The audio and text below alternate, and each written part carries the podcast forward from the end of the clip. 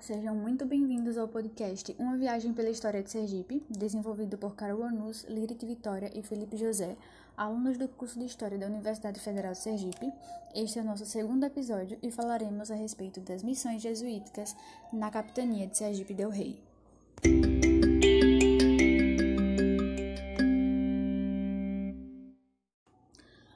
Enviados ao Brasil colônia através das missões para a catequização dos nossos povos indígenas, os padres jesuítas chegaram em terras, hoje sergipanas, ainda no final do século XVI.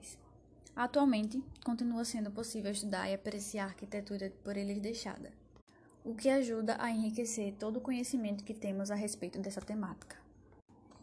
Os jesuítas aportaram em Sergipe em 1575 por meio das missões de São Tomé Santo Inácio e São Paulo, lideradas pelos padres Gaspar Lourenço e João Salônio.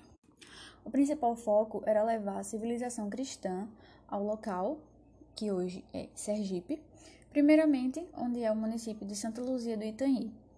Gaspar Lourenço e João Salônio foram um dos primeiros missionários de Sergipe. A Igreja Católica passava nesse momento por uma instabilidade e crise ela foi aos poucos perdendo suas ovelhas para o rebanho dos protestantes Calvino e Lutero. Ajudando na colonização das novas terras, eles evitavam tanto o avanço do protestantismo na região, como tinham espaço para criar. Ajudando na colonização das novas terras, tanto evitavam o avanço do protestantismo, como tinham território para criar obras religiosas, como igrejas, templos e tudo que fosse necessário para avançar com a catequização dos indígenas. A Capela de Santa Luzia era um marco do início do período dos jesuítas, mas infelizmente ela não existe atualmente. Nas proximidades do rio Vaza Barris, os jesuítas instalaram-se na região do domínio de Tapuranga da Ajuda.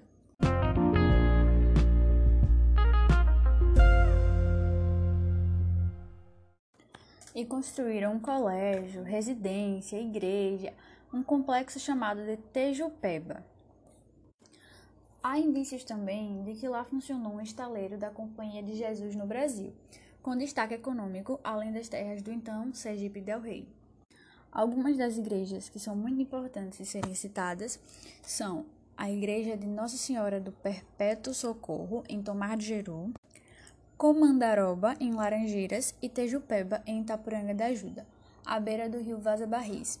Elas são algumas das igrejas seculares deixadas como legado dos padres jesuítas em Sergipe. A igreja de Comandaroba, localizada no município de Laranjeiras, teria sido, de acordo com alguns estudiosos, a segunda residência dos jesuítas no local e uma de suas últimas construções no Brasil antes da sua expulsão pelo governo português.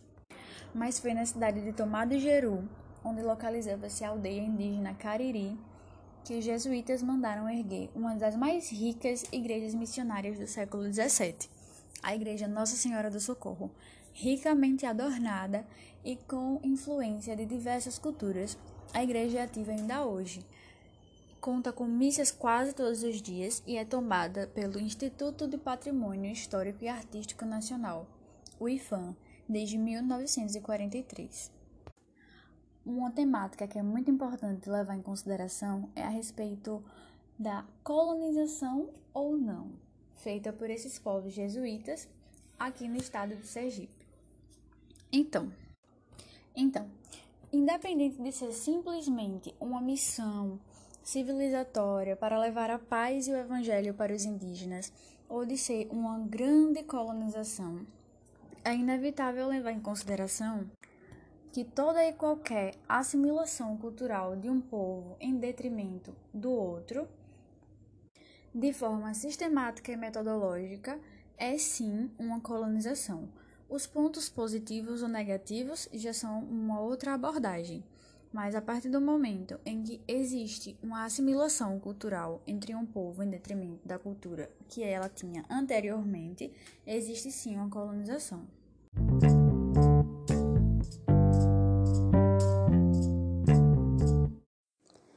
Vale destacar quem foi o primeiro missionário em catequese de Sergipe no final do século XIV. Ele que foi citado na fala anterior e até no livro A Fúria da Raça, como falamos no primeiro podcast. o padre Gaspar Lourenço.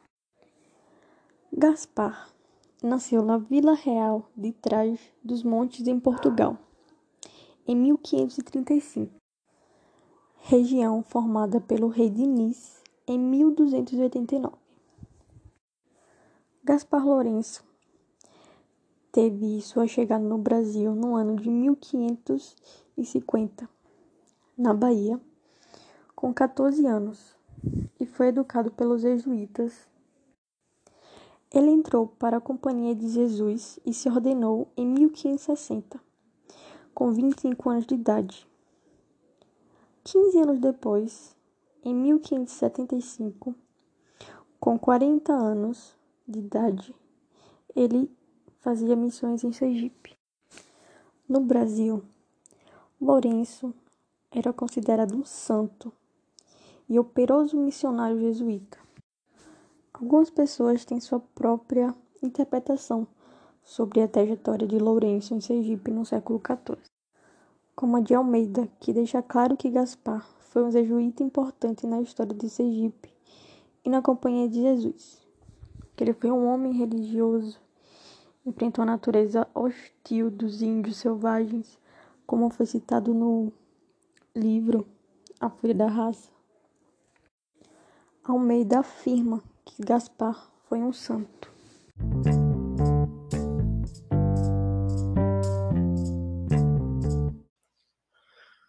Vou detalhar agora como se deu a ocupação do espaço pelos jesuítas. Muitas aldeias da Bahia, nas décadas de 60 e 70 do século XVI, passavam a ser modificadas paulatinamente, conforme o modo de ser cristão imprimido pelos jesuítas na época às margens do Rio Real, nas imediações de Itapecuru, na missão de Santo Antônio, por exemplo, os jesuítas marcaram o território, reformulando as aldeias. Antes da chegada dos jesuítas, muitas delas eram distantes umas das outras. Os missionários consideravam oportuno uni-las num só espaço para pregar e declarar aos índios a causa por que eles estavam ali.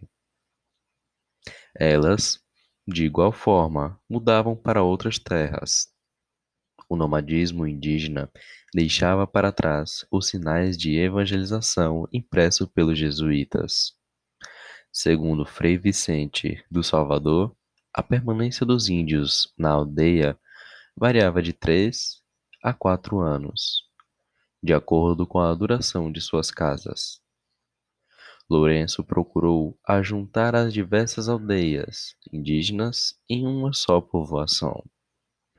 Quando chegou a São João, na Bahia, em 1561, encontrou nessa localidade treze ou quatorze aldeias e as uniu num só povoado. O missionário procurava tornar uno o diverso universo cultural de nossos índios. Em outras aldeias, Fixou residência, coordenou a construção da capela, da escola e reformou um novo perfil das casas do povoado.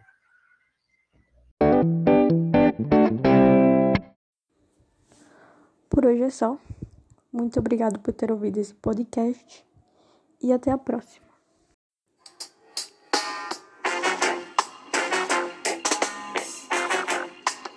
Homem branco chegou aqui e me perguntou quanto custa essa terra. Só falar que eu te dou, mas eu não entendi. Índio não entende. Minha terra é minha mãe e a mãe não se vende. Minha terra é minha mãe e a mãe não se vende. Então, para situarmos o assunto, devemos pontuar que o negócio do açúcar era uma atividade extremamente lucrativa e que envolvia uma parceria entre os holandeses e os portugueses. Essa economia foi instalada no Brasil com auxílio do capital holandês, pois muitos senhores de engenho só conseguiam desenvolver seu negócio com dinheiro emprestado por eles. Além disso, a Holanda participava do refino do açúcar, sua distribuição pela Europa e outras atividades referentes ao ciclo do açúcar. Dessa forma, eles tinham uma participação muito relevante na atividade. No entanto, eles estavam em guerra contra os espanhóis desde 1568. O conflito era motivado pela busca deles, desses dois países, em conquistarem sua independência de Habsburgo, a família real que governava a Holanda, Espanha e outros lugares da Europa. Assim fica nítido que a Holanda tinha boas relações com Portugal, mas tinham relações muito ruins com a Espanha, e tudo isso mudou com a União Ibérica. Em 1578, Dom Henrique, rei de Portugal, faleceu e não deixou nenhum herdeiro para o trono português, e é aí que começa a situação conflituosa. Três postulantes que possuíam parentesco com ele solicitaram o direito de ocupar o trono de Portugal. O vitorioso, nesse cenário, foi Felipe II, da Espanha, o rei espanhol, com a coroação de Felipe II, o trono de Portugal ficou interligado com o governo da Espanha, ou seja, unificaram as duas coroas. Sendo assim, todo o território português e todas as suas colônias vincularam-se diretamente à Espanha, e os inimigos deles passaram a ser inimigos em comum. Com essa nova configuração, no caso Portugal sob o domínio da Espanha, a parceria entre portugueses e holandeses na comercialização do açúcar, que antes era consolidada, foi muito afetada e estes foram excluídos da atividade. Felipe II chegou a ordenar o confisco de embarcações holandesas que estivessem em Lisboa por diversos anos.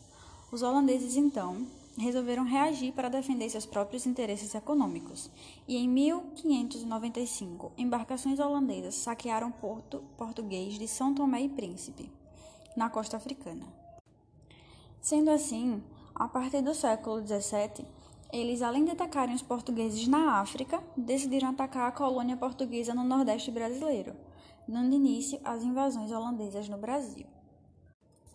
As invasões holandesas no Brasil ocorreram quando os holandeses ocuparam territórios no Nordeste brasileiro no século XVII.